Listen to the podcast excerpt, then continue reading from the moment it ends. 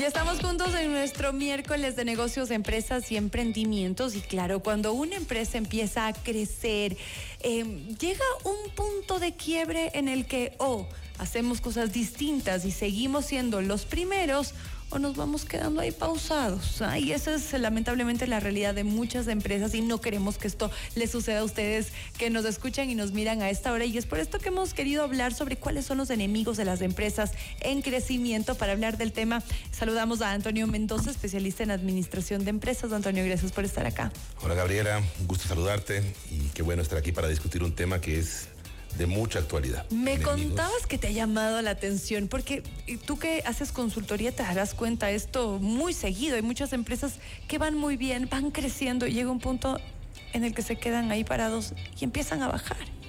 Correcto, y eso se da porque falta esa visión y esa capacidad de administrar el crecimiento de manera coherente, de manera consistente y con estándares. Y haciéndonos preguntas poderosas, como por ejemplo, lo que nos hizo crecer en el pasado va a ser la punta de lanza para crecer en el futuro? Tal vez no.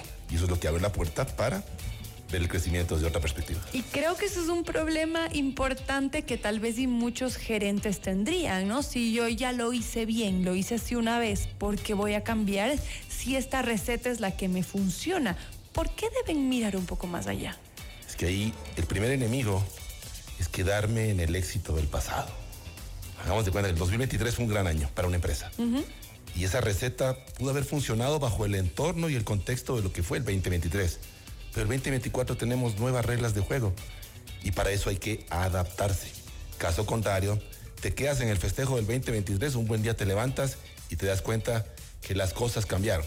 El entorno, por ejemplo, macroentorno, entorno político, entorno económico, entorno social, el entorno tecnológico, el entorno competitivo cambia radicalmente y un buen día te levantas y te das cuenta que todo lo que tuviste el 2023 es nuevo y te toca allí imprimir velocidad.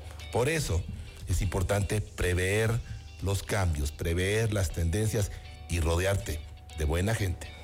Eso de rodearse de buena gente es algo interesantísimo, porque en la mayoría de casos las empresas eh, ecuatorianas son empresas familiares y obviamente uno lo que quiere es extender la mano a su, a su familia, ¿no? Pensando en que, bueno, necesitan una plaza laboral, mi hijo, para, he trabajado, todo es para ellos.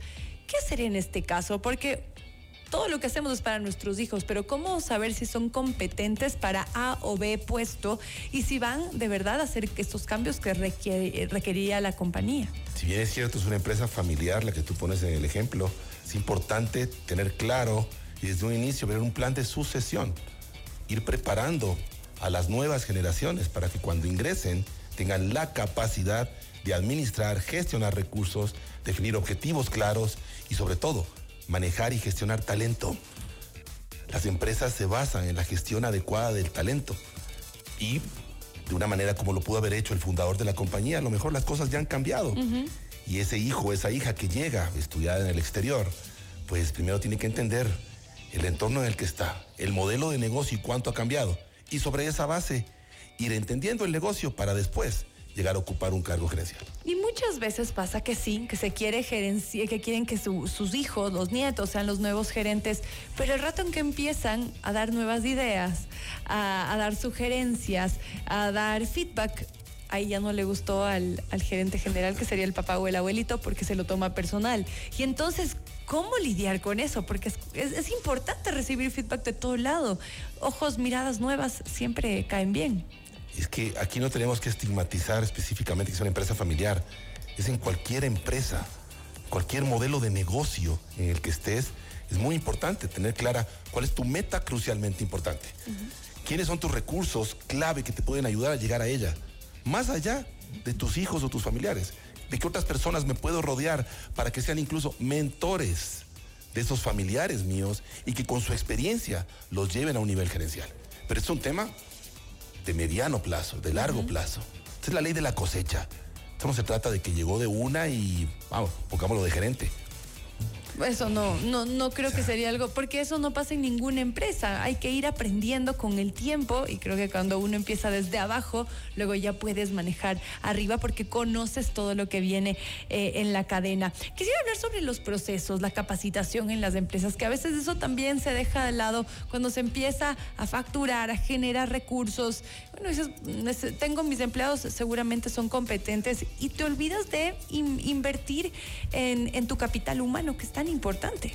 Exactamente, es el recurso más importante que se tiene. Y sobre esa base es importante captar, retener y potenciar talento. Y uno de los ejes transversales para lograr eso es el entrenamiento. Un entrenamiento que gira alrededor de dos aristas. Una que es las habilidades duras, las habilidades técnicas. Las otras son las, las habilidades humanas. Nosotros desde la consultoría que hemos visto con los años, la importancia de darle fuerza al entrenamiento en habilidades humanas, tales como comunicación, trabajo en equipo, administración del tiempo, manejo de conflictos, toma de decisiones, liderazgo, que son temas que a rato se los ve como complementarios y no tienen nada de complementarios hoy por hoy, porque son los que agregan valor para que los modelos de negocio se sostengan en el corto y en el mediano plazo. El entrenamiento no es un tema que se lo puede dejar como un complemento.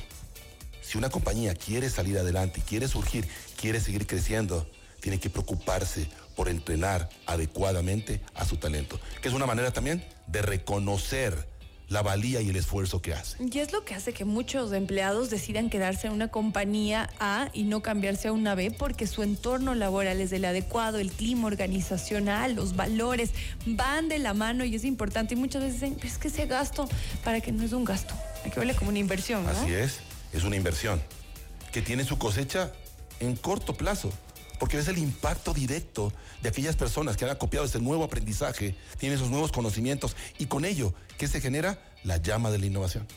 Hablábamos fuera de micrófonos hoy previo al programa y eh, nos hablaba sobre el líder y yo quisiera que nos enfoquemos un poco en, la mentalidad de, esta persona, cómo debería ser para los líderes que nos escuchan ahora, los gerentes que están ahora del otro lado y que ven que sí, tal vez sí hay que hacer ciertos cambios, pero eh, tienen algo de recelo o, o, tienen temor de que por cambiar la estructura, tal vez sí el esfuerzo de tantos años pues se venga abajo.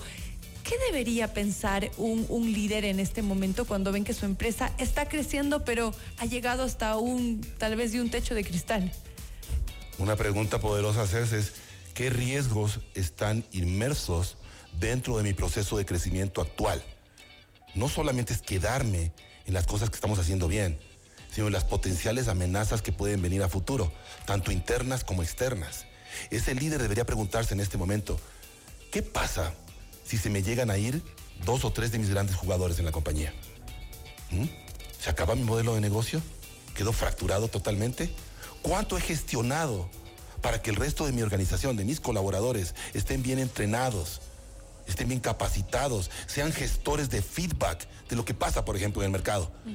Yo siempre le he dicho a mis clientes, uno de los mejores voceros para que sepamos qué está pasando en el mercado es la fuerza de ventas la gente que está junto al cliente. Ellos son retroalimentadores directos de lo que está pasando allá afuera.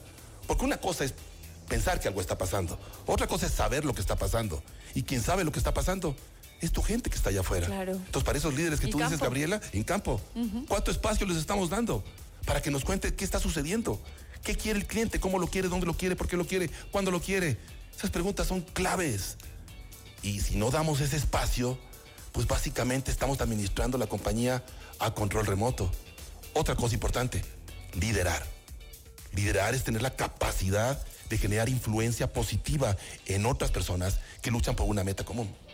Pero ¿qué pasa en ocasiones con el liderazgo? Se vuelve un liderazgo omnipotente. Los egos. Los egos. Ojo, yo no tengo nada en contra del ego.